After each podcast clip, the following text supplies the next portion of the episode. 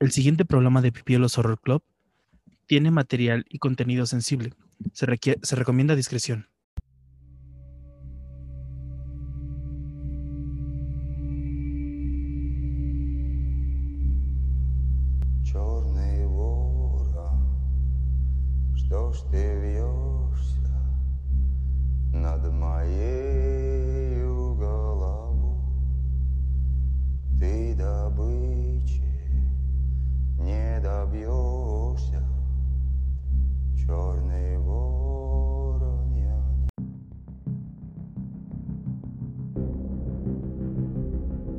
23:45 AM, la hora del desastre.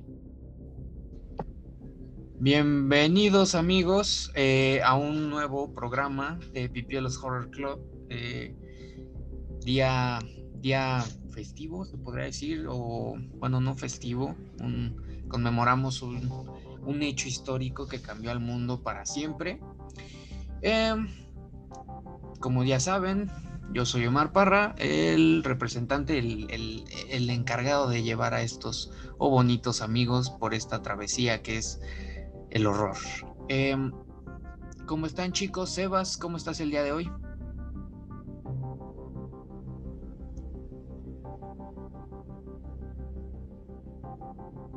No te escuchas, tal vez estás trabado. Como siempre, y para no hacer la nueva en la estación, estaba yo muteado. Ah. Eh, una disculpa, si ver escuchas, decía yo que es un gusto y un placer estar aquí una noche más con ustedes en este sábado de terror, eh, tocando temas reales, temas sensibles y que esperamos que les agraden. Muy bien, muy bien. Eh, Jules, ¿cómo estás el día de hoy? Buenas noches, estoy muy bien y como se dice, el día de hoy es un tema sensible y esperamos su comprensión. Muy bien. Gaby, Star. Hola. ¿Cómo estás? Yo muy bien, muchas gracias. Me da gusto estar con ustedes y saludar a todos. Muy bien, muy bien. Pues ya saben, nosotros somos Pipielos Horror Club. Eh, la, la, escuadra el día de hoy está conformada por Sebas, Tian Rivera, Jules y Gabriela Cervantes o Gaby Star gustan decirle, que son nuestras más recientes eh, incorporaciones a, la escuadra, ¿no? Pero bueno, amigos. Tenemos comentario de Claudia Rieta que dice buenas noches. Buenas noches, Claudia. Qué bueno que nos estás escuchando. Un otro programa más. Eh, eh, te mandamos un saludo y un abrazo muy fuerte y que estés a salvo. Um, ok, vamos de lleno con esto, chicos. Chernobyl, Chernobyl, perdón. Em, nos vamos a enfocar tanto en el, hecho histórico como en la miniserie que salió por aquello de 2019, si mal no me equivoco, de la compañía HBO, la cual en cinco capítulos nos relata cómo fue todo el proceso que se llevó a cabo eh, durante, bueno, antes, durante y después del accidente y todas las consecuencias que esto trajo a causa de, pues, podríamos decirle negligencias humanas, ¿no? ¿Quién quiere empezar? Eh, pues, para no hacerla larga, ¿quién quiere decir la reseña como tal o la sinopsis, ¿no? De, de la serie o de este acto, pues, que paralizó al mundo. ¿Quién gusta? ¿Quién gusta? Mm, creo que yo no he presentado película desde que estamos aquí en la estación. Ya tiene rato que no lo hacías, hermano. Entonces, me gustaría aventarme esta ocasión. Adelante. Eh, bueno, la serie comienza con un... Eh, es una escena en la que están todos los técnicos de la, del reactor nuclear en la sala de control pero comienza con el audio distorsionado como si estuvieras aturdido, como si tú fueras la piel del, personaje que, no escucha que le están hablando. Este, este personaje es el técnico en jefe, bueno, el ingeniero en jefe de, energía nuclear de, ese turno y eh, comienza diciéndoles que qué hicieron, que ya, ya rompieron una bomba, que eh, él eh, librándose de culpas Y pues llega en ese momento otro joven que en ese momento se encontraba en la sala del reactor diciendo que el reactor había explotado. El jefe le dice que no, que está loco y que cómo puede ser que un reactor de ese tipo, que según era de los más seguros del mundo, mm, podía explotar, que se lo explicara. Así pasan las primeras, eh, que son las primeras 12 horas. Eh, pura burocracia, llegan los, primer, llegan los bomberos en los primeros 5 minutos de la explosión. Eh, los bomberos, desde que llegan, notan un pequeño sabor a, a, metal en la boca. Y pues todos se preguntan qué es, pero pues nadie les dice nada, ¿no? Porque es secreto de Estado y no puedes eh, contradecir al Estado de la Unión Soviética. Entonces, perdón, entonces eh, empiezan a, a, sentirse mal los bomberos, se empiezan a, empiezan a presentar quemaduras graves y son transportados de inmediato al primer hospital, al primer hospital de la ciudad de Pripyat, donde vemos eh, eh, todos los civiles que dentro de las primeras horas de la explosión se fueron a una zona que hoy en día es denominado el, Puente de la Muerte, que era donde pasaba el ferrocarril por esa zona.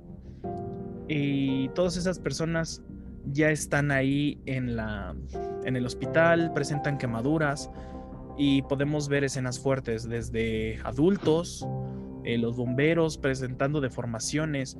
Eh, no, esto no quiere decir que los vemos como eh, hemos visto en las películas o en las caricaturas, que la gente se deforma con la radiación. No, vemos los verdaderos efectos que puede causar un daño por radiación, que es que se caiga la piel, que las venas y arterias exploten, toda esta situación de, ¿cómo decirlo? Sí, toda esta situación que va eh, muriendo poco a poco, lentamente y doloroso, lo vamos, lo vamos viendo desde el, desde el adulto más grande hasta los bebés recién nacidos que se encuentran en ese hospital. Porque pues no falta la familia irresponsable que, ay, vamos a ver todos y se llevan la carriola con el bebé. Entonces, así vemos los primeros minutos de la serie.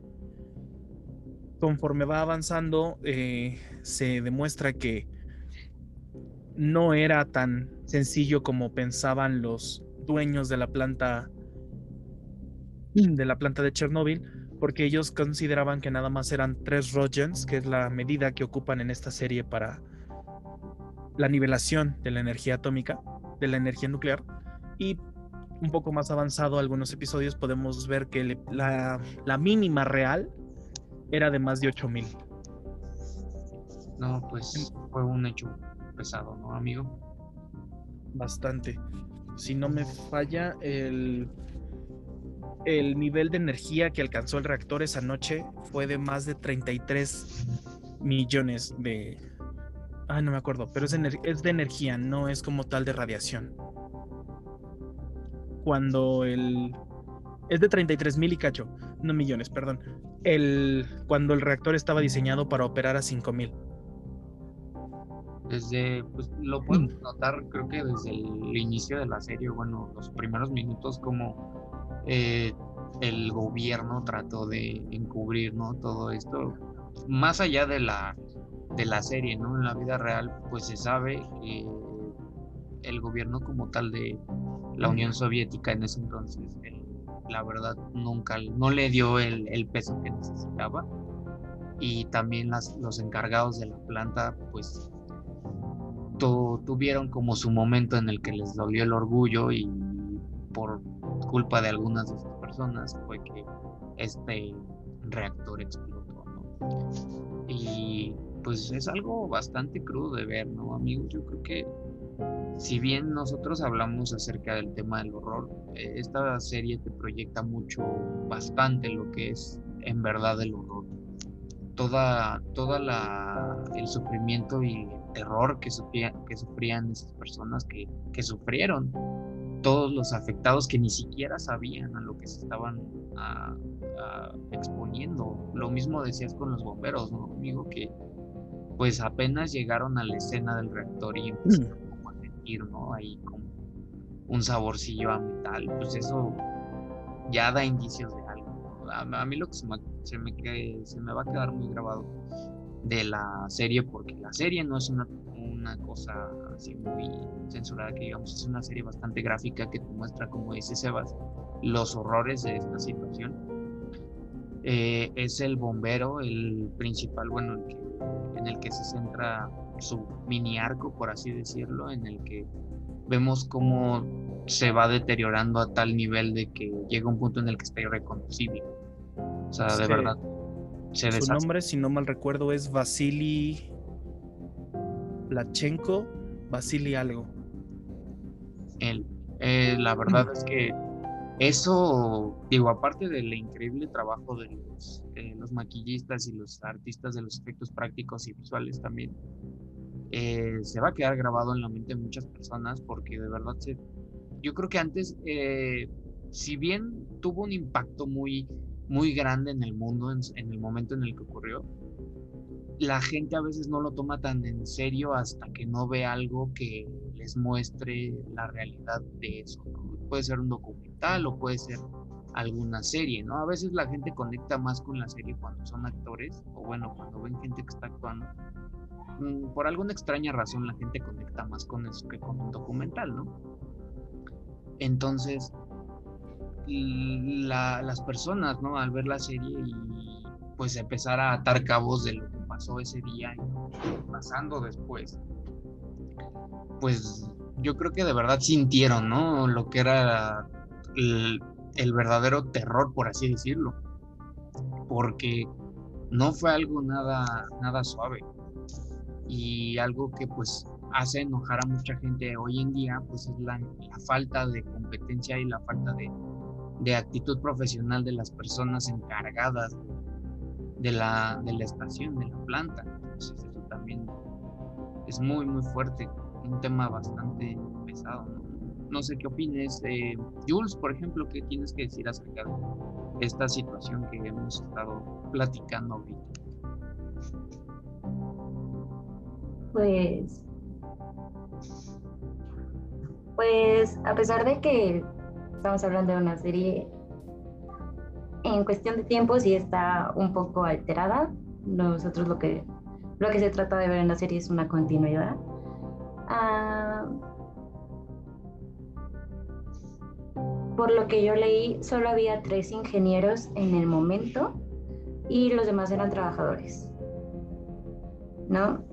Y este, y pues sí es, es cruel la realidad de que pues, la gente no estuviera informada en el momento de lo que estaba pasando alrededor de ellos, ¿no? Sí. Pues por errores humanos, ¿no? Al fin y al cabo todo lo que siempre ha pasado es por errores humanos.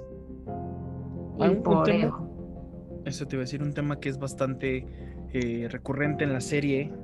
Y, o sea, no me estoy enfocando, no le estoy tirando tierra el gobierno de ese momento, porque hay momentos en el que dices, el gobierno hace lo que tiene que hacer por su gente, pero todos los burócratas o el ingeniero en jefe que no, se tiene que hacer porque lo digo yo y va a funcionar porque lo digo yo.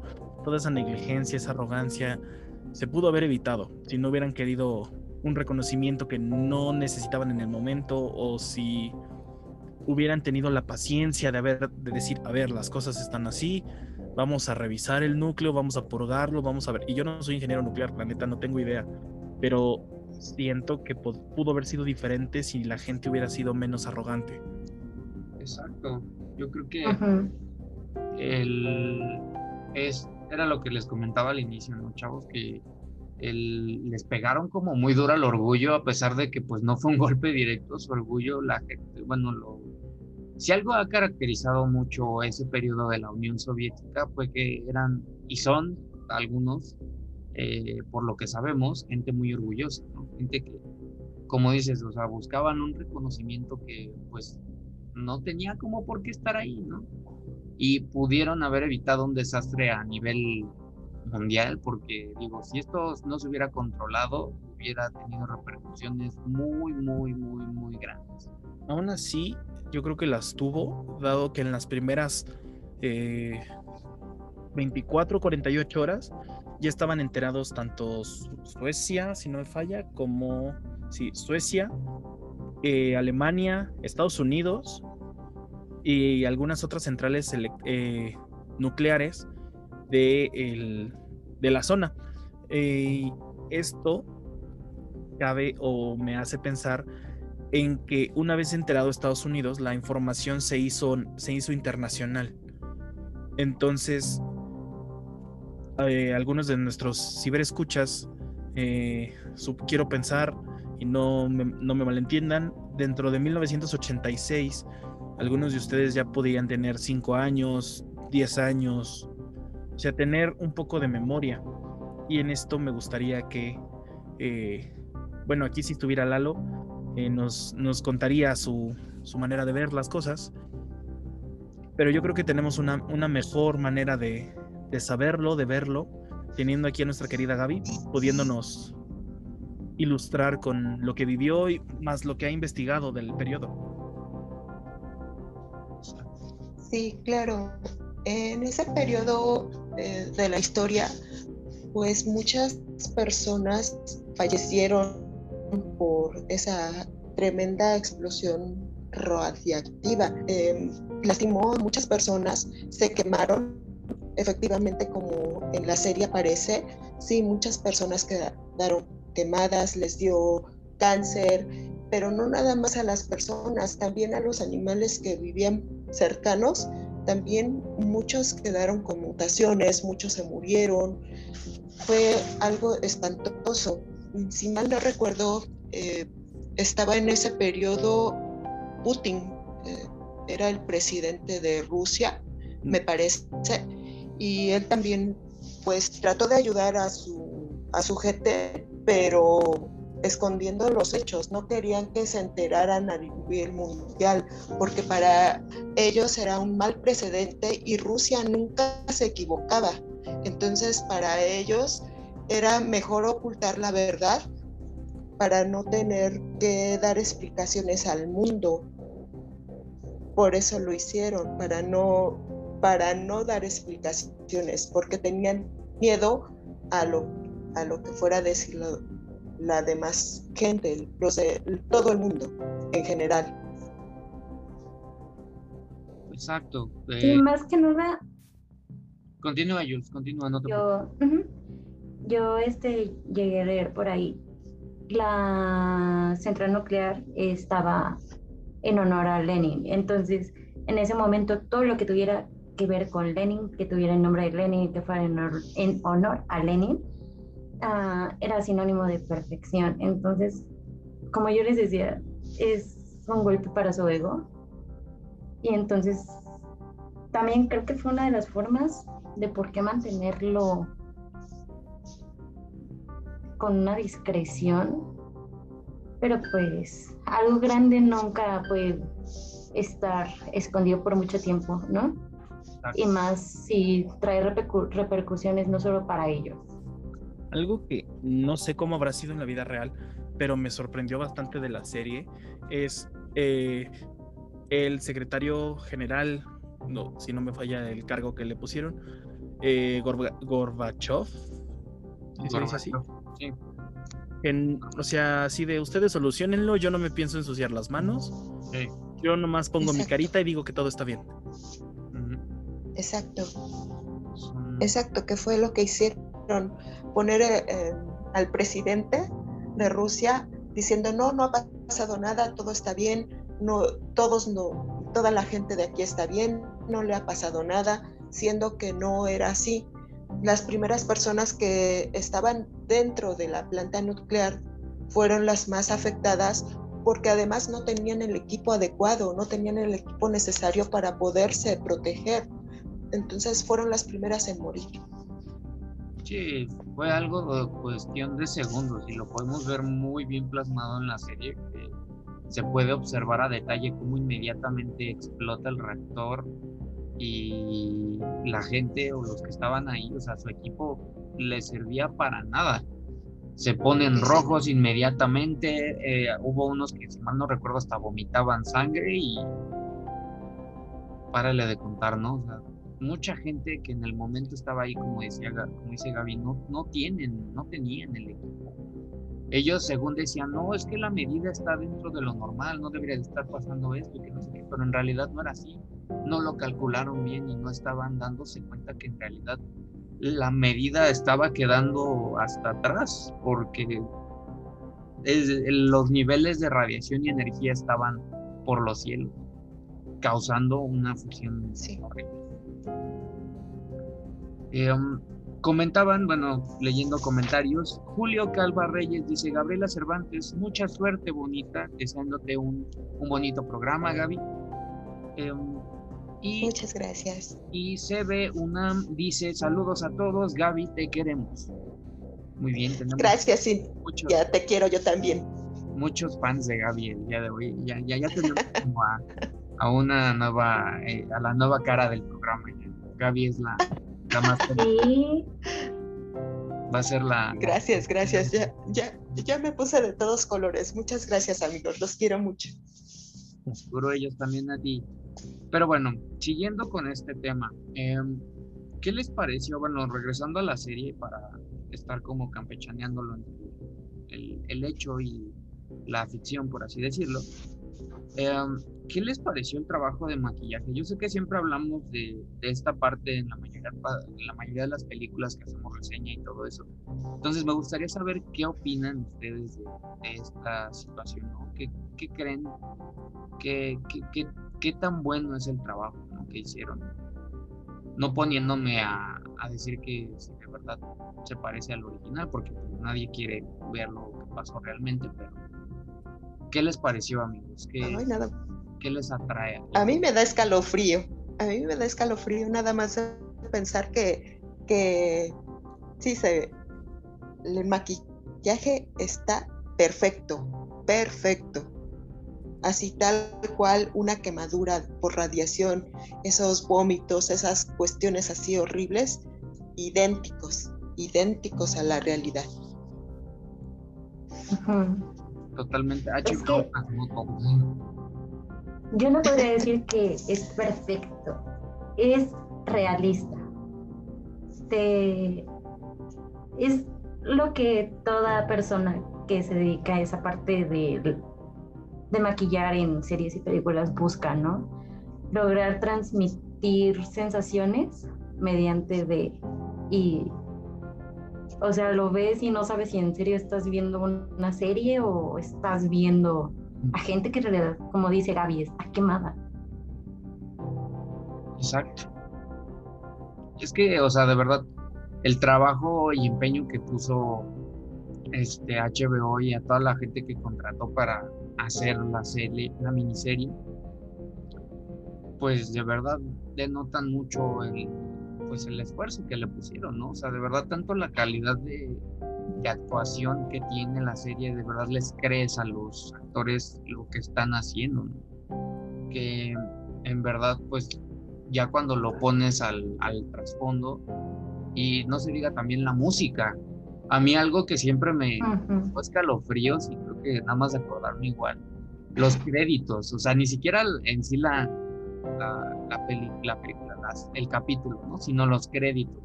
Como los créditos, solo escuchas un, este, el medidor de radiación cómo va aumentando. No sé, a mí me generó una tensión horrible. Cada que acababa un episodio era como, ay, suéltate los créditos. Ahorita que mencionas la música, algo que yo creo que es bastante destacable en cuanto a la, pues no sé, causa nostalgia, causa, causa ese sentimiento de tristeza y de vacío es la canción que están oyendo en el radio cuando están eh, sepultando los animales que tienen que sacrificar. Es una canción en ruso.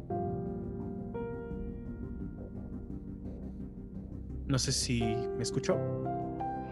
Sí. Sí. Ok. Esa, esa canción siento que, eh, no sé, es bastante impactante porque estás viendo cómo el, el chico que pues no quiere eh, lastimar animales está viendo cómo, cómo se, ¿cómo decirlo? Cómo terminó embarrado ahí en el ejército en una, en una, en una catástrofe nuclear. Exacto. Se ve súper plasmado todo, ¿no? Yo creo que cuando mucha gente eh, eh, cuando vio la serie de verdad se quedaron impactados por la, la calidad de realismo que le pusieron. HBO siempre se ha caracterizado por eso, porque hay varias miniseries que han hecho eh, sobre temas, pues, eh, verídicos, hablando de ahorita Chernobyl, eh, creo que había una de la Segunda Guerra que hicieron, igual. Hay dos. Hay dos, ¿no? Una que actuó como productor o director Steven Spielberg, ¿no? Si mal no recuerdo. una, la que tú dices de Spielberg es de la Guerra del Pacífico. Bueno, Todas son de las dos son de la Segunda Guerra Mundial, nada más que una es de la campaña del Pacífico y la otra que si no me falla el director fue Hanks, es la campaña de Europa. Exacto. HBO siempre, bueno, a mí lo que me encanta de las producciones de HBO en general, de, lo que hacen, la, la, calidad que ponen, güey, o sea, no sé, yo siento que retratan muy bien. Cuando se trata de hablar de hechos verídicos, de verdad le meten un empeño muy, muy, muy, muy fuerte. De hecho, hasta en la misma, en esas series de la Segunda Guerra, se ve lo crudo. O sea, de verdad se ve crudo, no se ve así como que nada más les dan el plomazo y se caen, ¿no? O sea, sí se ve la realidad, ¿no? De lo que pasó en aquel entonces. Y Chernobyl no fue la excepción, ¿no? Ah, por ejemplo, la escena donde, este capítulo donde los, eh, literal, su escuadrón, por así decirlo, su escuadrón suicida, que los mandaron a pagar una cosa del reactor porque si ya si no la pagaban esto se iba a poner más feo. No recuerdo. a los que a los que fueron a dejar la manguera para la bomba de agua. Ajá. Porque digo, pobres de estas personas, digo, se ofrecieron en nombre de la Unión Soviética y digo, para ellos es un super honor, pero la verdad, pobres, qué, qué horrible destino digo, a pesar de que salvaron muchas vidas, eh, sacrificándose es un destino horrible que le pueda pasar a cualquiera. Esa escena, pero... la tensión, güey, manejaba. Nada más vas escuchando cómo va aumentando el, el contador. el contador. Sí, o sea, es lo que te digo de los créditos, o sea, igual, o sea, va generando una tensión, ni siquiera es un instrumento musical y está generando tensión. Y, o sea, ni siquiera tenían el equipo, güey. La gente, estos chavos, ya sabían a lo que iban, o sea, ya hasta creo que sí les dijeron, o sea, les dicen, ¿saben qué? O sea, ustedes se van a morir. No, no es un viaje de ida y de regreso, pero el regreso va a estar Güey, cuando piden permiso para mandarlos es como de estamos mandando le estamos pidiendo permiso para mandar a morir a tres personas. Exacto. Jules, ¿algo nos ibas a comentar? Eh, sí. Algo que leí que sí me gustó. Por lo general en las series de este tipo siempre se busca darle el papel de héroe a la nación, no sé a un presidente, ¿no? Pero a lo que comentaba Omar, eh, le dan el papel de protagonista de ser héroe pues a la población porque prácticamente gracias a ellos se pudo controlar un poco este tema, ¿no? Sí, no fue, y de hecho, fíjate que ahora que lo tocas, eh, no le dieron, no, alguien, en esa, en esa miniserie no hay como tal un héroe, porque todos a en cierto punto son víctimas, otros son victimarios, pero no hay como tal el, no está, no hubo alguien que llegara y dijera, ah, yo voy a tapar el rector nada más porque quiero y ya. Hay un momento en el que yo sí sentí que había alguien que podía llegar a ser héroe. Digo, yo sé que su chamba y el Estado le pagaba lo suficiente como para hacerlo, pero cuando llegan eh, el líder de la comisión de investigación y el científico al reactor, que llegue ese, ese general de la brigada de, limpieza bioquímica y diga, yo voy y yo tomo la medida para que no se, no se jodan mis hombres, ahí sí se me salió decir, ese es un líder. Digo, yo sé que a lo mejor no lo hizo con la mejor intención o lo hizo para querer llevarse la gloria, no lo sé, no sé si en la vida real esto sucedió, pero dude, eso sentí que sí fue como de dude, yo, yo me sacrifico porque mis hombres no sufran, porque me voy a ir a meter de cabeza al reactor a tomar las medidas. Exacto. Es que... Eh, sí fue real. es lo que te digo. Sí, fue real. La gente, la gente de verdad. Em, yo creo que ahí nadie había, o sea, sí había héroes, villanos, lo que quieras, ¿no? Pero al final del día muchas personas y en general, pues todos básicamente eran víctimas, a excepción de las personas que pues denotan a través de su actitud o su negligencia, como podemos ver en algunos, son el ingeniero que estaba en turno, ¿no? Es el que les dice que no hagan cierto procedimiento porque si no los van a regañar o no sé qué. Ajá, que les dice que si lo hacen así no van a volver a trabajar nunca. Ajá.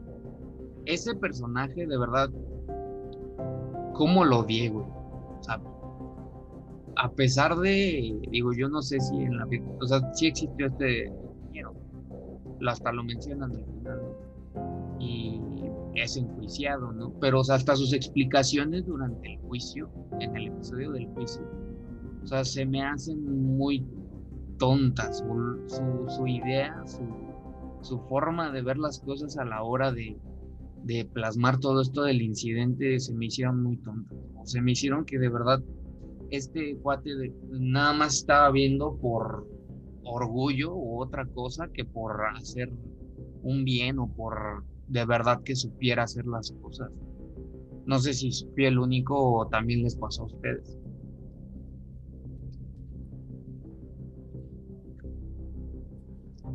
Lo que pasa es que cuando ves a alguien que no es empático con la gente, te da, te da rabia, te da coraje, porque tú esperas que alguien pueda hacer algo bueno por los demás y ese señor, ese ingeniero, creo que lo que, lo que quería era salvar su pellejo, tener gloria y no, no respetó nada, no respetó la vida de sus compañeros. Y eso era importante. En el comunismo es muy importante, los, son importantes los compañeros y a él no le interesó eso.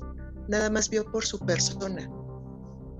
Podríamos decir que y bueno, más, considerado un acto egoísta. Perdón, Jules. Exacto. No, sí, no te preocupes.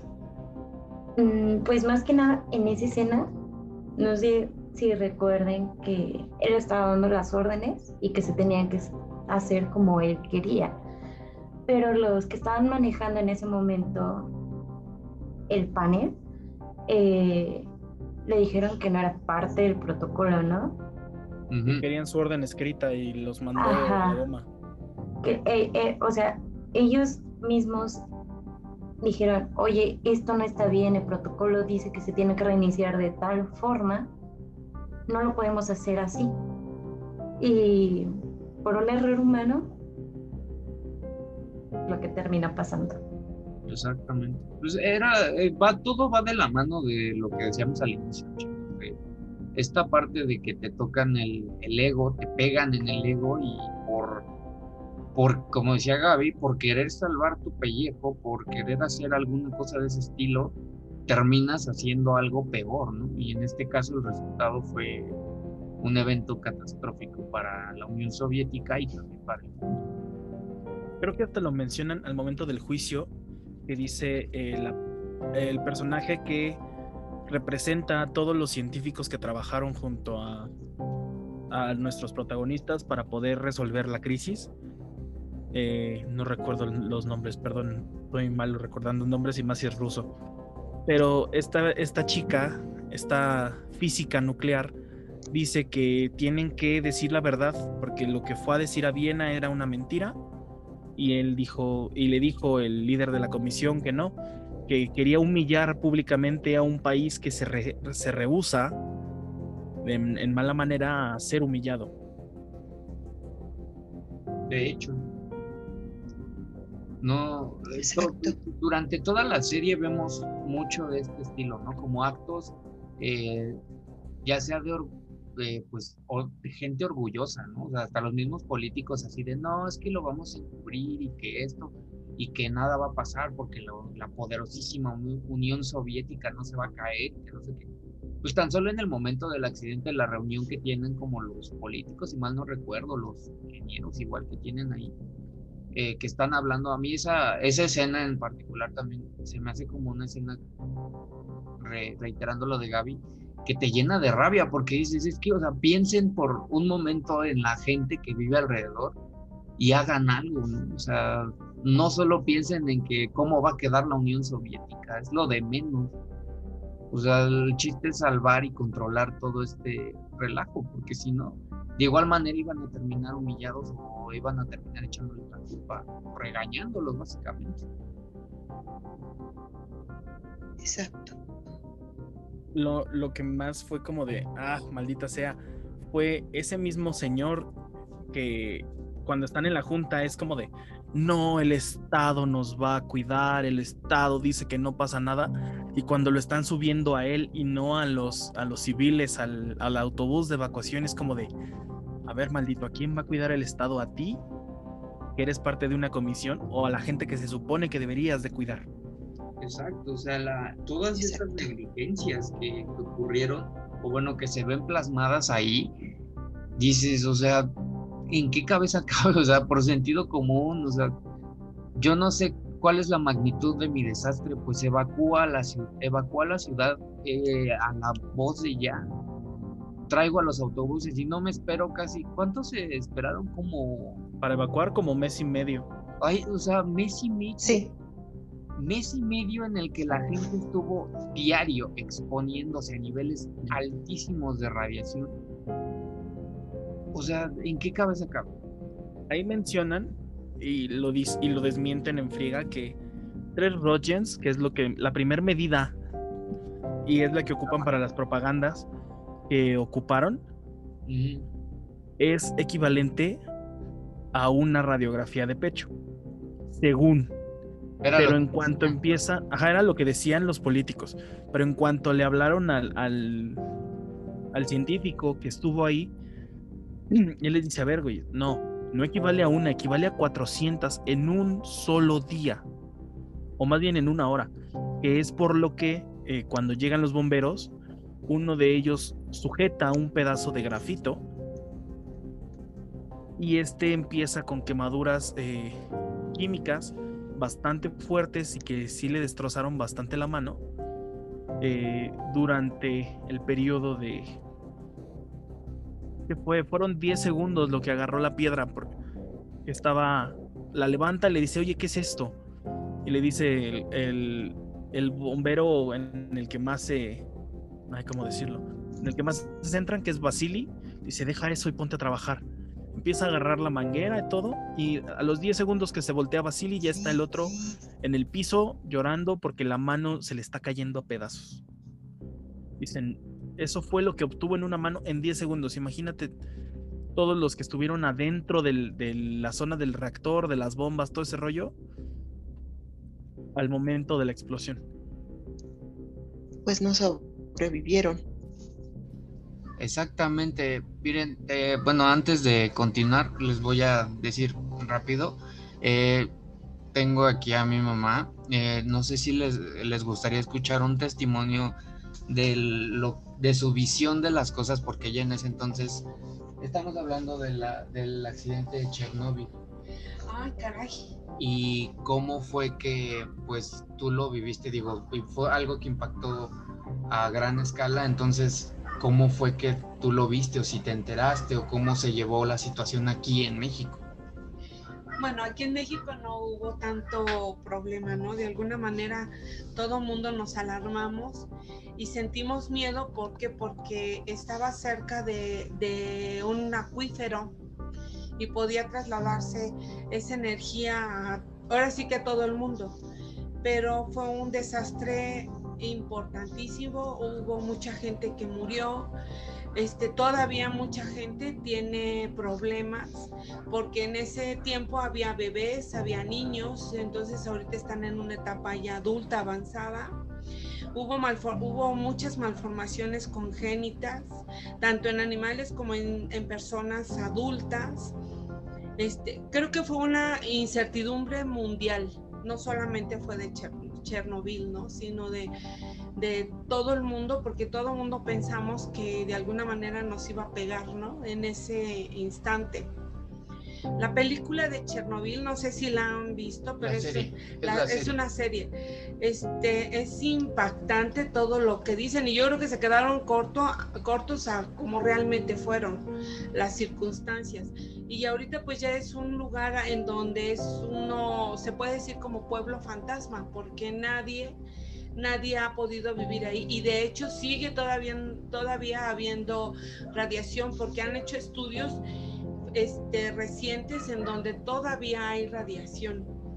Pero es algo impresionante, ¿no? Es algo que, que marca a, a todas las generaciones y se va pasando la información de generación en generación. Siempre he pensado que la historia es un cuento que se debe de, de contar eh, paulatinamente, ¿no? Y eso es lo que está pasando y van saliendo nuevas cosas, van, va habiendo varias cosas, pero en, sí yo creo que eso es, es, lo que yo viví y lo que yo vi.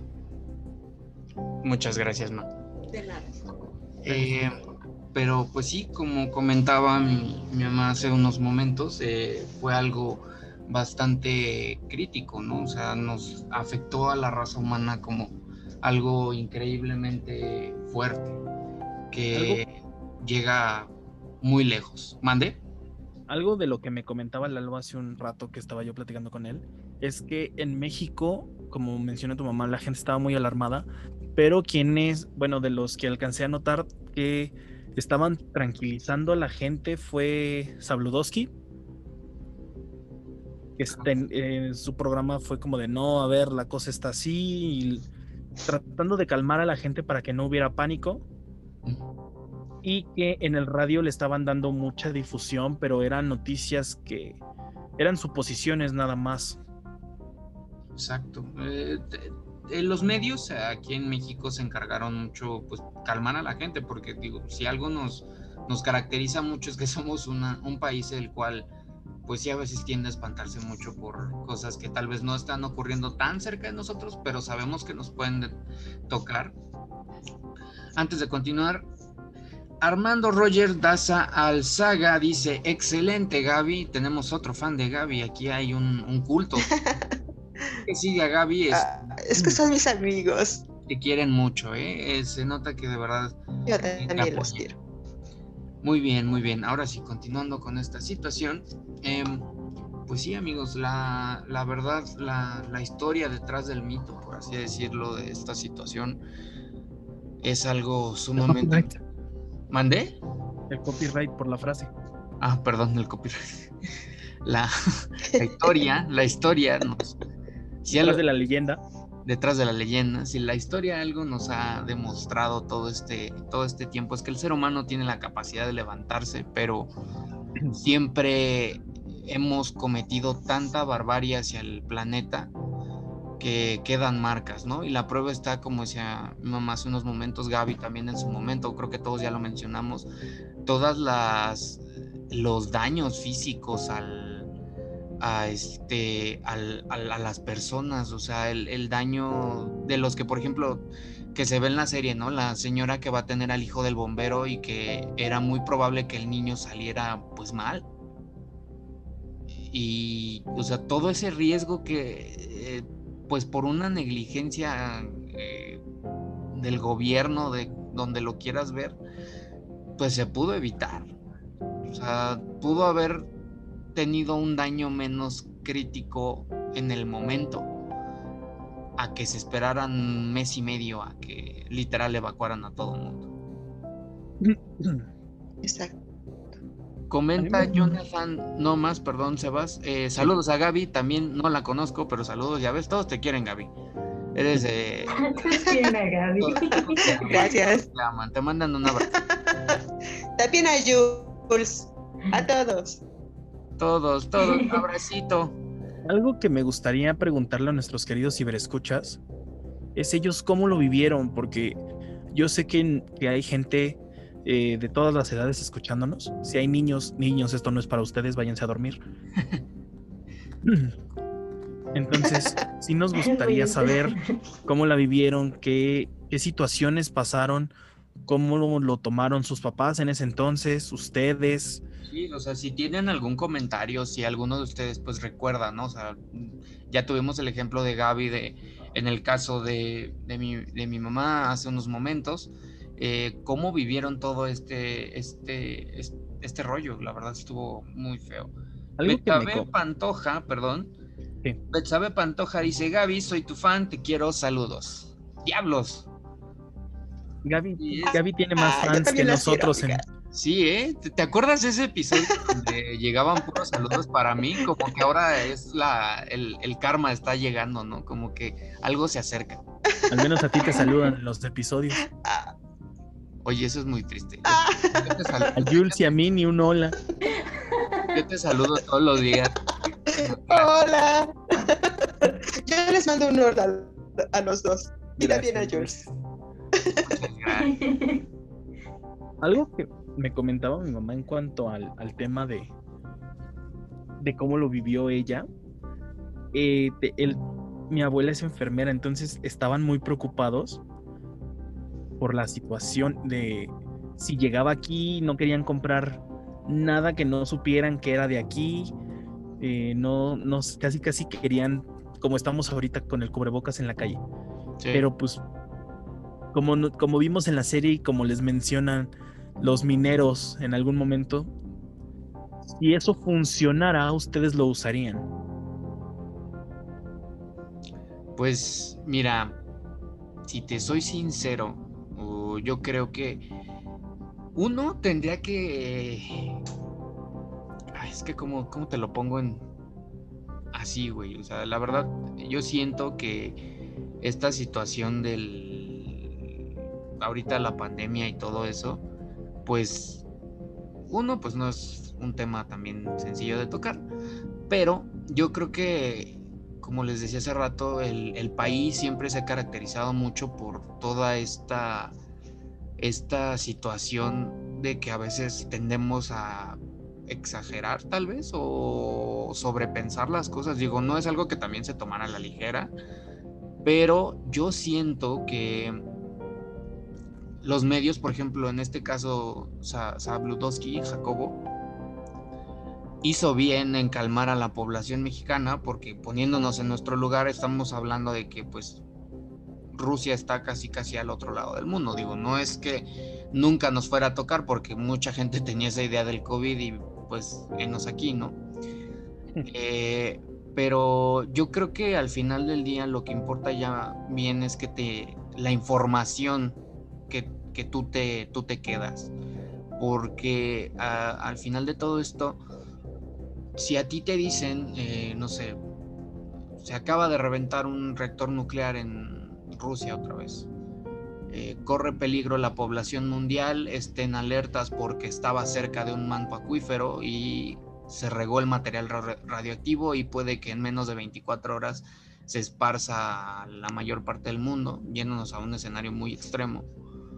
Em, pues te guías más por lo que, lo que sepas, ¿no? O sea, los medios que de verdad importan, porque hay veces que la gente tiende a confiarse mucho más de otras cosas que no tienen como mucho que ver, ¿no? Están hablando, por ejemplo, no sé, de medios que hoy en día del COVID, pues tienen unas ideas bastante extrañas acerca de un virus que pues sí existe. Y la gente misma, o sea, la gente misma se, se predispone, ¿no? A veces uno como ser humano te dicen "A- aguas y inmediatamente reaccionas, ¿no? Entonces, aunque esté lejos, yo creo que el pánico, la, esa histeria colectiva que luego se puede formar, eh, el caos que se puede generar con una sola acción o una, lo que sea, pero que tenga impacto, em, te hace creer ya casi casi todo lo que ves, ¿no? Y sí, terminarías Pues- usando cubrebocas o casi casi un traje antirradiación, güey. Si no me falla, aquí en México también, bueno, en México, en Japón y no me acuerdo en qué otro lugar, hubo algunos problemas de- en nuestras plantas nucleares. En Japón, bueno, en 2010 después del tsunami, pero se contuvo rápido con el muro de concreto. De hecho. Y aquí en México, por lo que me estaba, eh, por lo que estaba tanto contando mi mamá como yo viendo, el lugar, si no me falla, es Laguna Verde o algún rollo así. Sí, creo que es. Sí, Laguna Verde. Laguna Que Verde. cuando sucedió todo Es el mundo Laguna agarró. Ok. Eh, entonces sí es Laguna Verde. Cuando sucedió, Sí. todo el mundo estaba. eh, agarró de referencia lo de Chernobyl. Disculpen el tren de fondo. Agarró de referencia lo de Chernobyl y no sabían cómo reaccionar y tenían miedo. Y, y sí fue como de dude, tranquilos, tranquilos. Es que es, eso es lo que influye mucho, güey. O sea, la, el pánico, la histeria colectiva que se forma por un hecho. Estamos hablando de que la historia nos ha demostrado que cosas muy grandes suceden por algo muy pequeñito o un error humano, como decía Jules. No nos vamos tan lejos. Asesinaron a Archiduque, ¿qué generó? Damas y caballeros, para La no lo sepa, Segunda generó- Guerra Mundial. Imagínate. Asesinar a una persona, todo lo que generó. de 1918 a 1900, no, de 1914 a 1918, una la guerra que según terminaría con todas las guerras y no terminó nada y en el 40 y en el 39 empezó otra y después en el 50 y Y así han seguido. Por hasta hechos. ahorita han estado tranquilos. Bueno, eso sí. Pero es lo que te digo, o sea, hechos o acciones o sucesos que tal vez nosotros vemos como algo pequeño pueden detonar una histeria a tal grado de que todo el mundo piense que le puede tocar. No te la dejo, no te la voy a dejar así de lejos. ¿Te acuerdas cuando pasó lo del tsunami de Japón? Sí, claro. Todas las noticias 24/7 durante esa semana que ocurrió estuvieron notificando qué estaba pasando, ¿no? Porque cuando, cuando fue lo del reactor fue fue más alarmante porque no dejaban de decir otra cosa. Exacto, o sea, y a veces el, es como contraproducente que, o sea, empiezan a decir y yo creo que eso también te mete como un, te mete la, la espinita, ¿no? Te mete ese pánico porque a cada rato estás viendo, ay, a ver ahora qué está pasando, a ver, a ver en dónde viene el tsunami, en dónde viene esto, en dónde paró, en dónde esto, y eso empieza a generar ideas, empieza a generar todo este alboroto que llega un punto en el que se hace tan abrumador que la gente ya empieza a creerse cualquier cosa que les digas. Sea, y hay gente súper escéptica que también, o sea, igual llega un punto en el que dicen, ay, esa cosa no existe, ¿no? Y pues ya sabemos cómo eso puede terminar, ¿no? Retomando la serie, o sea, regresamos a, a- a los problemas de la gente orgullosa, la, los seres humanos que no fueron capaces de reconocer que la regaron, la cagaron, y que dijeran, a ver, espérate, o sea, la cagué, a ver, ¿qué voy a hacer para, re- para reponer esta cagada que acabo de hacer? Porque no es cualquier cagada. Hice una cagada de nivel monumental, ¿no? Es como cuando rompes la, la olla que tenía tu mamá, sino... Estamos Rompes un hablando... núcleo entero. Ajá, o sea, estamos hablando de un reactor nuclear entero y que aparte hasta la fecha o hasta el día de tu, de tu defunción siguieras con la vívida idea de que tú tenías la razón al hacer el procedimiento que hiciste sabiendo que aún así causó más desastre. Pero bueno, Porque eso fue lo que pasó con el ingeniero. Porque Dentro de- creo. sí. Todos los que estuvieron en contacto en las primeras 12 horas murieron a los 15 días, excepto el ingeniero en jefe, que ese creo que estuvo en trabajos forzados durante 10 años. Pero dentro de dentro de la sección dentro de las secciones de nuestra nuestro querido programa, ¿qué le encuentran eh, de bueno, de malo a esta bueno, de malo a esta serie? Algo que no les haya gustado, digo, lo dudo, pero si son de estómago sensible o si Es que yo creo que lo malo en esta serie entra mucho a la perspectiva de cada uno, güey, porque, ay, disculpen al de los tamales. Eh, yo creo que entra mucho en la perspectiva de cada uno, ya que, eh, no sé, la gente que estuvo en ese momento, la gente que de verdad, pues, no solo vivieron en el año, ¿no? Vaya, aquí en México, ¿no? Sino gente que de verdad estuvo allá. Yo recuerdo haber visto que cuando salió la serie, gente que de verdad despertaban como sus traumas que tuvieron porque estuvieron cerca de eso o tuvieron algo que ver con ello, ¿no? Entonces todo el, el, trauma que despertó, pues eso sí pudo haber sido algo malo porque la gente que tal vez ya lo había olvidado o tal vez ya estaba un poco más en paz con ello, pues sí, ahorita sí le tocaron fibras sensibles pudo haber sido un factor que alteró la, el estado mental de esas personas, ¿no? Nosotros como seres humanos o nosotros de nuestro punto de vista como mexicanos, además de que al menos nosotros tres, hablando de Jules, Sebas y yo, eh, pues no nos tocó vivir como tal eso, sino solo a nuestros papás y pues ellos estaban aquí en México, no estaban pues cerca, ¿no? Pero de igual manera pues generó como esto que comentábamos del, pánico que se generó en las calles de la gente que quería comprar solo cosas que vinieran de aquí y consume solo hecho en México y así, ¿no? Entonces, esa es mi perspectiva, ¿no? Es, ah, yo encuentro malo tal vez esa, esa idea de que a las personas que pudieron haber estado ahí aún están hoy en día aquí con nosotros en, en el mundo pudiera haber despertado ciertos eh, sentimientos encontrados, pudiera haberles causado algún recuerdo que ya tal vez ya no, no tenían o no querían tener de nuevo. Ese es para mí mi, mi, punto de vista de, lo malo. No sé los demás qué piensen. Gaby. Pues en realidad creo que pues si tocas fibras muy sensibles al hablar de un hecho histórico que a lo mejor no te tocó a ti porque pues tú a lo mejor todavía no habías nacido, pero pues muchas otras personas sí les pudo haber tocado y el recordar te paniquea, te paniquea, recuerdas cosas y te paniqueas, dices es que puede volver a pasar y me puede volver a pasar a mí y qué puedo hacer en un caso así, mi familia, mis amigos, las personas que quiero, qué va a pasar. Entonces, pues eso es lo que podría yo agregar, que nosotros debemos de, ser empáticos con los demás, de, no cerrarnos como se cerraron ellos a las demás personas, porque pues somos humanos al fin y al cabo y todos convivimos en el mismo mundo. Exacto. Jules, ¿qué opinas tú? O bueno, ¿cuál es tu, tu, punto de vista acerca de lo malo que pudieras encontrar en esta serie? Mm, pues de lo malo.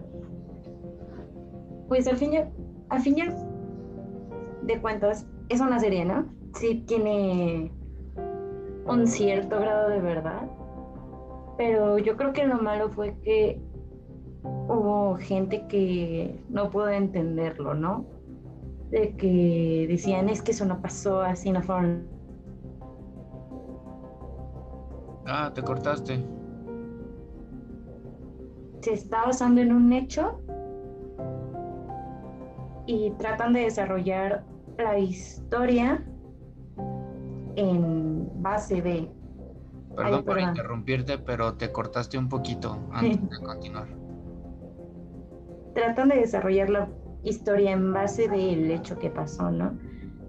Y creo que eso es lo que yo encuentro de malo nada más.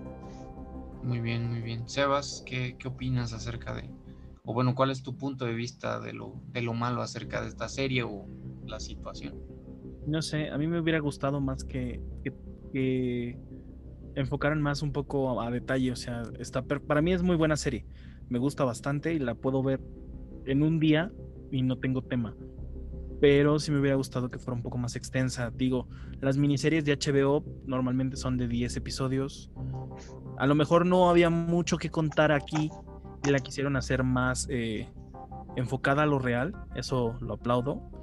Y entendería que por eso son 5 episodios. Pero sí me hubiera gustado, no sé, como ver... Eh, no, que no hubiera tantos saltos entre, entre espacio-tiempo me hubiera gustado bastante. Como que hay un argumento ahí como medio extraño, ¿no? Como que, como que eh, mínimo que te explicaran, ¿no? Hay veces que la gente, o bueno, me ha pasado en muchas películas que hacen ese tipo de cosas, que luego no entiendes, así como, oye, estoy en el presente, estoy en el pasado o en dónde estoy, porque no te especifican qué show. O sea, de verdad, como que faltó explicar tal vez eso. eh, eh, un tema que yo aquí no me desagradó tanto, pero sí me, son, sí me hizo, sí me sonó fue que hay un periodo en el que estás en marzo, no, sí, en marzo, y de la nada ya ves que está nevando y dice diciembre de 1980 y tantos. Y es como de, ¿y todo el periodo que hay en medio qué pasó?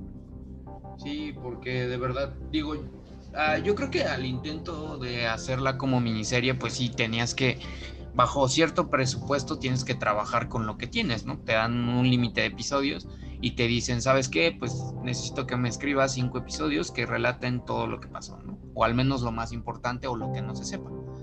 Pues sí. Pero pues sí hay tal, pues, diría Lalo con los errores de continuidad. Yo creo que no tanto errores de continuidad, pero... Espacios. Espacios. Hay espacios que tal vez mm, pudieron llenarse y sin bronca que la, la miniserie durara unos ocho episodios, siete, ocho episodios, y creo que hubiera eh, sido un poco más eh, eh, detallada, por así decirlo. Tal vez lo que siento poniéndome del lado de HBO, yo creo que dijeron, ok, sí lo vamos a hacer muy, muy realista, pero no podemos hacerlo súper largo porque la gente va a empezar a, va a generar algo, como decía Gaby, ¿no? Va a generar un, un, recuerdo o algo que les, les toque fibras sensibles, ¿no? Algo que de verdad, pues tal vez la población ya había pagado y ahorita lo enciendes, pues sí, también los, los entiendo hasta cierto punto de que quisieran hacerlo así, si es que ese era el motivo de que fueran cinco episodios. Pero, pues, bueno, a, a Sebas, ¿vas a agregar algo más? No, sería todo por mi parte en, esa situación. Muy bien, pues bueno amigos, eh, ya abarcamos casi todo, la verdad no, no, este, no, nos, no nos contuvimos eh, y manejamos la mejor eh, calidad profesional que podemos dar. Entonces ha llegado el momento de pasar a nuestras conclusiones, ya para darle cierre al programa y darle un, un este, pues un descanso a nuestros ciberescuchas que tal vez este episodio lo sintieron un poco más pesado, les intrigó un poco más. No sé, déjenos en los comentarios eh, qué tal les, les está pareciendo el episodio, si quieren ver más episodios así, eso nos ayuda mucho y nos gustaría que nos lo hicieran eh, llegar. Vamos con nuestras conclusiones. Quiero empezar con Gaby el día de hoy. ¿Cuál es tu conclusión y puntuación sobre la serie? Pues realmente la serie es muy buena, sí me gustó bastante, muy cruda, se apega bastante a la realidad y pues mi conclusión, acuérdense de, que somos humanos y traten de ser más solidarios con los humanos y también con los animalitos, por favor. Cuiden a los animalitos, por favor. No importa los animalitos. Eh, Jules, eh, ah, bueno, no, antes de Jules, eh, Gaby, ¿cuánto le das en nuestra escala ya tan famosa de deditos amputados del canal? Ya sabes, 10 deditos es lo máximo o un dedito es lo mm, menos. Le doy, mm, le doy ocho y medio deditos amputados. Muy bien, muy bien. bueno, ya ahorita seguimos con la la última parte del programa. Vamos con Jules, ¿por qué no nos dices tu eh, conclusión y tu calificación? Bueno, mi conclusión es que es una serie buena. Ah, como dice Seba, sí me hubiera gustado que abarcara un poquito más de episodios. Ah, sí es cruda la versión que nos enseñan, muy buena. Y yo le daría nueve deditos amputados. Porque sí. Ok. Em, amigo Sebas, hermano, hermano del horror, por favor, dame tu, dame tu luz. Pues yo le doy eh, los 10 deditos amputados. Eh, es una serie, es una producción que me agrada bastante. HBO siempre me ha gustado las series que hacen. Confieso me, fan de, su producción desde Band of Brothers hasta ahorita esta. eh, Juego de Tronos me deslindo completamente, ahí paso, pero sí soy fan de, de, las producciones de HBO desde que era yo muy pequeño. Ya sé que no son temas para que un niño de 4 o 5 años ande viendo, pero no hay problema, es historia. Y un pueblo que no conoce su historia está condenado a repetirla. Eh, esta no es historia nuestra, pero yo creo que deja una gran enseñanza de que la arrogancia, la eso de, ah, nomás porque lo digo yo se va a hacer, la negligencia es, puede llegar a cometer, puede llegar a provocar catástrofes que va a ser muy difícil de solucionar y en su solución puede llevarse muchas vidas de por medio. Exacto, es algo que siempre va a dejar marcado a la, a la humanidad. Bueno, ya para culminar les voy a decir yo mi conclusión y calificación. Yo creo que, como mencionaba mi, mi hermanito del horror Sebas, eh, la verdad es una serie bastante cruda, bastante realista con, en cuanto a todo lo que toca, todos los temas, todas las tramas, los personajes están muy bien desarrollados, el los efectos prácticos son geniales, digo, refiriéndome a que están bien hechos, no a que me encante ver a gente derritiéndose. Eh, creo que la verdad es una serie que tienes que tener mucha mucho estómago para ver, porque nosotros como mexicanos, pues no nos tocó vivir, y más a nosotros, a, nuestra edad que nacimos entre el 99, 90 o bueno, 98, 99, 2000, pues no nos tocó ya como tal nada de eso, ¿no? O al menos mm, ese tipo de situaciones no las vivimos como tal, ¿no? Pero cuando los ves, cuando ves la serie, entras en una empatía con todo y tú dices, es que ¿por qué no hicieron esto? Es que esto, o sea, tú encuentras como mil y unas soluciones a la situación, aunque no seas un ingeniero nuclear, un, un experto físico, matemático, eh, te entra un sentido común pues de, de salvaguardar, ¿no? Eh, es una serie que es fuerte, tiene eh, momentos que de verdad son de horror, por eso decidimos retomarla en el programa el día de hoy porque sentimos que ameritaba, la verdad, ser eh, vista desde nuestra perspectiva. Eh, tiene elementos que son muy terroríficos, eh, que de verdad te calan, te, te, dan escalofríos. Entonces, se la recomiendo mucho, de verdad, véanla, pero eso sí, la advertencia está puesta sobre la mesa, no es para, los, para, para la gente sensible, no es para aquellos que tengan un estómago un tanto delicado, porque sí puede causarles un poco de, impacto y tensión a niveles bastante, bastante duros. Y como calificación le podría dar unos... Eh, eh, ¿Cuánto le daré? Yo sí, la verdad, le doy unos 10 deditos porque, como decía Sebas, las producciones de HBO nunca fallan, bueno, casi nunca. No voy a mencionar a Game of Thrones, pero este. Eh, le doy los 10 deditos porque es una serie que de verdad retrata lo que, lo que es la vida y cómo se, se, cómo se ve un hecho bastante catastrófico a través de los ojos de las personas que estuvieron ahí. Entonces esa es mi calificación. Pero, pues amigos míos, eh, el día de hoy nuestro programa ha llegado a su fin esperemos les haya gustado y no nos vamos sin antes darles nuestras ya famosas recomendaciones. Ya para pasar un tema un poco más light o algo ya un poco más liviano.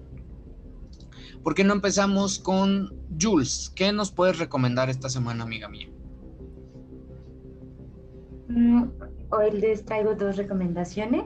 Adelante. La primera es una película y se llama Te Veo y está dirigida por Adam Randall y la pueden encontrar en Netflix.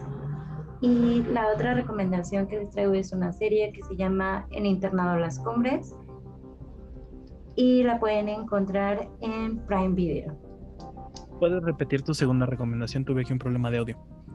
El Internado Las Cumbres. Ese. Ok. El Internado Las Cumbres, es española. Eh, Gaby, ¿por qué no nos iluminas con tus recomendaciones de esta semana? Pues yo les recomiendo Alien, el octavo pasajero, que es una de mis películas favoritas. Y sí, los, sí les da terror. La primera parte, el- la primera película, esa es muy buena y sí se la recomiendo. De hecho, se pueden dar una vuelta en el, en el canal. eh, uno de nuestros programas apenas fue, ¿no? El noveno episodio, creo, en... Fue el programa que introdujo a Jules a nuestro universo del De terror. hecho, fue el programa introductorio de. Jules. Entonces, este, pues si gustan ir a verla y después se lanzan a Spotify a escuchar el programa completo. completo, eh, les, se los agradeceríamos. en el cual odiamos a un gato por casi todo el episodio. Son sí. 47 minutos de odio hacia un gato. De odio a un gato. Gente de. Origina que no escuchó el principio completo de eh, nuestro programa de Alien, les recomendamos bastante buscarnos en Spotify y escuchar el principio nada más, porque tenemos la hermosa y querida voz de Jules haciendo la voz de madre, dando la alerta de la autodestrucción del Anostromo.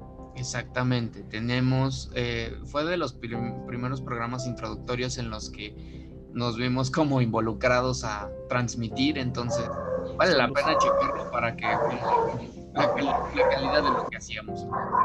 Pero eh, sigamos con Sebas. Sebas, ¿qué nos vas a recomendar esta semana? Pues yo más que esta semana sí, sí les recomiendo uno de los programas de nuestra estación de Origina Radio Virtual Independiente. Es Hagamos la Cultivancia. Es un programa bastante interesante que se transmite los domingos. Entonces, mañana, si, mañana, si mañana quieren darse una vuelta, son siempre bienvenidos. Díganle a nuestra querida Yabo que vienen de parte de los Bipiolos y que le mandamos un fuerte abrazo y un saludo. Exacto. Eh, pues muy bien, Sebas. eh, yo les recomendaré esta semana. ¿Qué les voy a recomendar? Excelente pregunta. Ay, Diosito Santo. Pues yo les podría decir que le den, le echen un, un ojito. Hablando de producciones de HBO, creo que ya les había mencionado la serie de Spawn, el antihéroe que tiene, maneja temas pues, de adultos y maneja cosas bastante buenas, la verdad una animación impecable. Eh, ¿Qué más les podría recomendar relacionado a HBO? Ah, hay una serie que me fascina y de verdad es muy buena. Está fuera del tema del terror, lo sé, pero quiero recomendárselas ampliamente. Se llama Mad Men, que uno como diseñador pues eh, puede ver más de cerca el mundo de la publicidad desde los años 60, ¿no? Entonces se la recomiendo ampliamente, la pueden encontrar en Prime Video. La serie de Spawn igual está en Prime Video, solamente si se suscriben a HBO. La de Mad Men no hay problema, si tienen su suscripción eh, mensual a Prime Video, sin bronca la pueden ver. Están las nueve temporadas, si mal no me equivoco.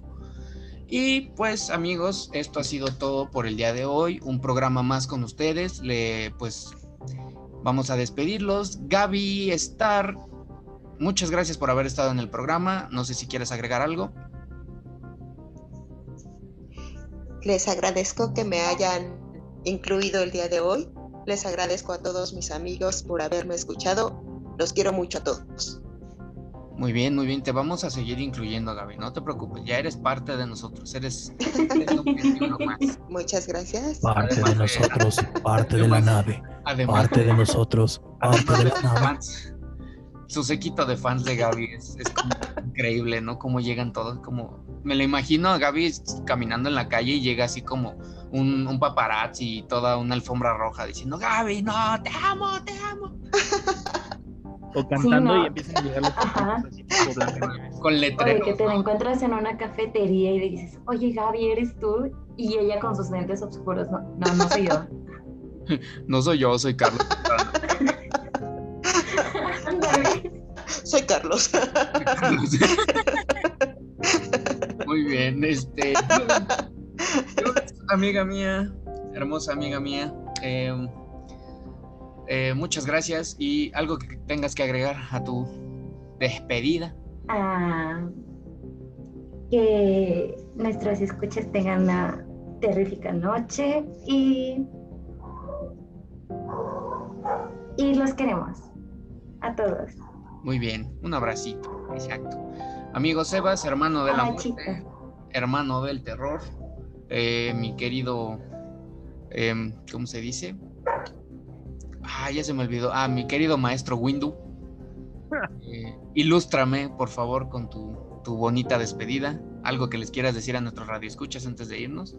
Pues, queridos ciberescuchas, no, no olviden nunca que la realidad supera millones a la ficción y que no importa cuánto intenten ocultarse o cuánto intenten eh, hacerse los que no nos conocen, los pipiolos siempre van a estar ahí para darles terror. Sigo diciendo que eso suena a voz de, de hotline, pero bueno. No, ya, si tú te calientas con mi voz, ya es tu pedo, güey. Ya, ya llevamos muchos episodios y dicen lo mismo. Eres el único que lo dice. Oye, oye, oye, oye, y ahorita. Yo sintiendo que tengo un acosador en el oído y Omar. Oye, ahorita, en la- ahorita los comentarios, ¿no? Así de, ay, papucho. Se, se empiezan a poner así un montón de comentarios, ¿no? Y todos así como, ok. Sebas ya vino a aprender a la barra. Oh, ok. Dice Claudia Rieta. Jajaja. Exactamente, Claudia, de verdad, es, es que es muy chistoso. Es una broma que tenemos desde que estamos en Spotify, pero. Ay, Diosito Santo, qué bonito. Apóyame, es Claudia, tú apóyame. Qué bonito es decirlo. Te mandamos un fuerte abrazo y buenas noches a ti que eres de las primeras siempre en entrar a la transmisión. Eh, un abracito, te queremos mucho y pues nos vamos de este oh, bonito programa. Recuerden, yo soy Omar Parra. Eh, me pueden decir Chuy o como se les antoje, la verdad.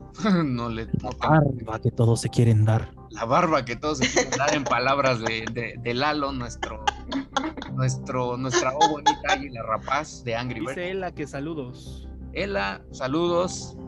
Ay, no nos pegues, ya sé que ya nos pasamos. Ya no nos pegues, por favor. Salve Gela, salve Gela, salve Gela. Ay, Ela. Gal Gela, Gal Gela. Y pues nada, yo he sido Omar Parra, nosotros somos la escuadra de Pipiolos Horror Club y no me voy sin antes decirles que recuerden amigos, eh, la verdad es dura, pero es más dura la ficción. Adiós, Adiós. adiós. Adiósito. Adiós.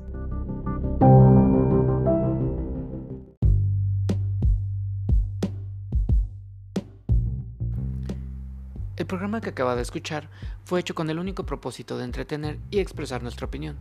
Por favor, absténgase de pensar que lo vamos a obligar a pues ver las cosas como nosotros queremos. Así que, como ya lo hemos dicho, por favor no lo hagan. Bye.